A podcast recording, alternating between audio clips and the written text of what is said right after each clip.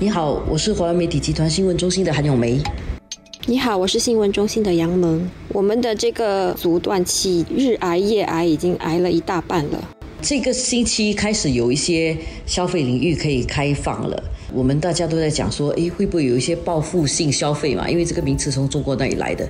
像呃，中国当时开放的时候呢，报复性消费不太存在。新加坡报复性消费，根据这几天的报道，我们看到好像有一点，是吧？就等着去剪头发、吃蛋糕、买药材、买麦当劳。对，但是这个报复性消费的情况，好像其实昙花一现的，就是它不是一个很持久的。这个昙花可能开久一点点，但是它不是说一个很持久的。其实很多人在这段期间的生计哦、生活、工作，其实是有受到打击的。我觉得那个消费能力是有受到影响，所以可能只是一时的报复性的。但是接下来整个零售业，你看今年的那个新加坡大热卖也不办了，然后很多零售业可能也会过一个很长的寒冬，所以我觉得这个报复式消费应该不会太久。我也相信这个报复性消费不大会太久，大概人们现在会把花费用在必需品上面，不会买奢侈品，比如说名牌店啊，或者是一些比较高档次的东西啊，可能暂时就不会有太大的起。色，一方面是因为那些比较高档次的东西，很多时候是实质作用存在，但是炫耀性也是蛮高的。但是很多人都在家里办公，大概也不需要这些东西来炫耀。理发院啦、发廊啦这些生意这几天还好一点，蛋糕店也开始有一些起色。人很奇怪，你没有的吃，你就觉得你想吃，但是天天开的时候，你其实不怎么想吃。所以从这里我们可以谈到说，政府星期二的时候就给了一个比较明显的信号，说接下来他们要逐步的开放，会给一个时间表，说哪一些领域、哪些行业会先开放。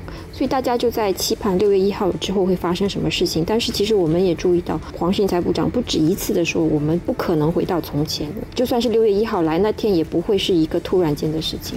所以他们可能要做一个很平稳的过渡，让你体会到说六月一号真的解封也好，还是用什么词汇也好，其实你不会感觉到它已经到来了，因为它已经是养成了新的习惯，你就不会想要去人多的地方，或者是你会很有意识的出门就戴上口罩了，或者甚至是可以的话就在家里办公了。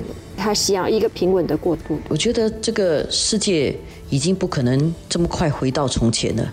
他什么时候会回到，我其实都没有把握。因为现在看起来，这个疫苗的研发其实并不是很乐观。病毒是不是完全能够清掉，其实也很不乐观。因为世界上每个国家在处理这个疫情的时候手法不太一样，有些是挺决断的，就是要让自己的国家里面没有病毒；有些呢，只是不要有疫情。如果你不要有疫情，但是你病毒还在，你还是会有第二波的。那如果你真的是希望你的国家里面不要有病毒，你又不可能完全锁国锁永久，所以你在一定的程度上，只要这个病毒还在。世界上的话，我想你要完全回到过去是不太可能的。所以我的感觉是，现在五月进入了中旬，开始讲说下来六月一号会怎么样，其实是给我们大家一个心理准备，让我们知道有些东西开了，但是其实又不可能完全开。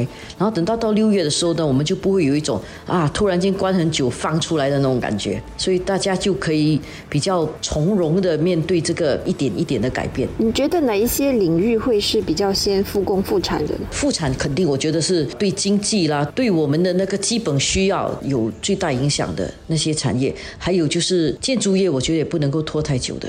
一些发展的基础建设必须要做的东西，这些东西都应该会先。如果说复工的话，当然还有一些啊商业活动的东西。我想一些商家、一些商店，就六月一号是会开的，但是开的情况可能有一点不一样了。你大概不是说你随便想进什么店就进什么店，说不定进去一些店都需要做这个 contact tracing，需要去做这个 safe entry，需要去做这样的记录的东西。不然人多的话，如果又有病毒传播，可能又有一个新的感染群。比较大的话，我们又要再锁多一次，就很麻烦。可能就会回到阻断期刚开始的时候那种，每个店就是会控制人潮。当时还没有开始扫码，现在可能扫扫码之余，每个店还会控制。有的时候有些店甚至说什么，包括店员在内，只能有五个人在里面。我相信他会根据一个呃比例，而且之前我们讲说，呃每个人要有这个一公尺的距离嘛。我相信可能。更安全的话，是不是一些国家已经是一点五或者两公尺的距离了？所以它的距离应该会放更严格一点。而且那些餐馆里可能可以堂食，我觉得，但是就是有一些座位不能坐，就是那些粘粘在桌子上还有座位上的那些贴纸应该会保留。我想，如果不堂食真的是挺麻烦的。当然不是所有的人回去上班，但如果说有百分之三十到四十的人回去上班的话，吃饭是一个问题，因为不是每个地方都有很好的空间让员工能够单独一个人吃饭，能够保持社交距离的。所以有些餐馆、有些地方还是让人家去吃，还有小贩中心肯定也是要能够接受堂食的。而且餐馆、餐饮业请很多人的，其实那个也是他们的生计问题。然后讲到这个生计，我也是在想，马来西亚的员工也挺多的在这里，他们也长时间不能够回家，所以这个回家的问题啊，还有进出国的问题，其实都是一些下来六月一号之后我们要关注的。你觉得哪一些会比较迟开？戏院啦，体育场啦。呃，演唱会这些啦，肯定就要等很久了。可能那种娱乐设施，比如说卡拉 OK、室内游乐场，尤其是像卡拉 OK 这些比较窄的范围里面，可能会有比较多人聚会的。它就是开的话，可能一个卡拉 OK 房间很严格的限制人数，然后人唱完了之后呢，就要经过彻底的消毒，所以这种工作肯定是蛮多的。还有夜店这种，我相信会是最迟开的。你看首尔啊，又是从夜店那边又在兴起另外一波的感染群。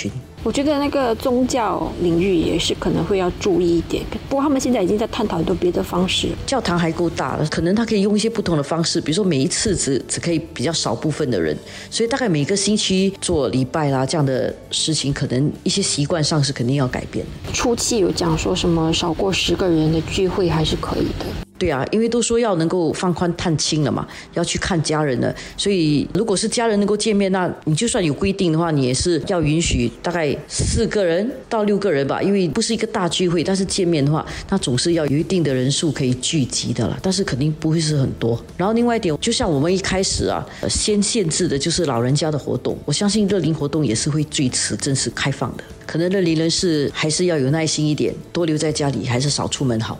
另外一个会迟开的就是国门啊，航空要恢复到以前，我真的不知道，甚至到明年能不能够恢复，不过肯定会拖的比较久一点。因为坐飞机出国也是会是一件不一样的事情了，你要戴口罩，然后你担心。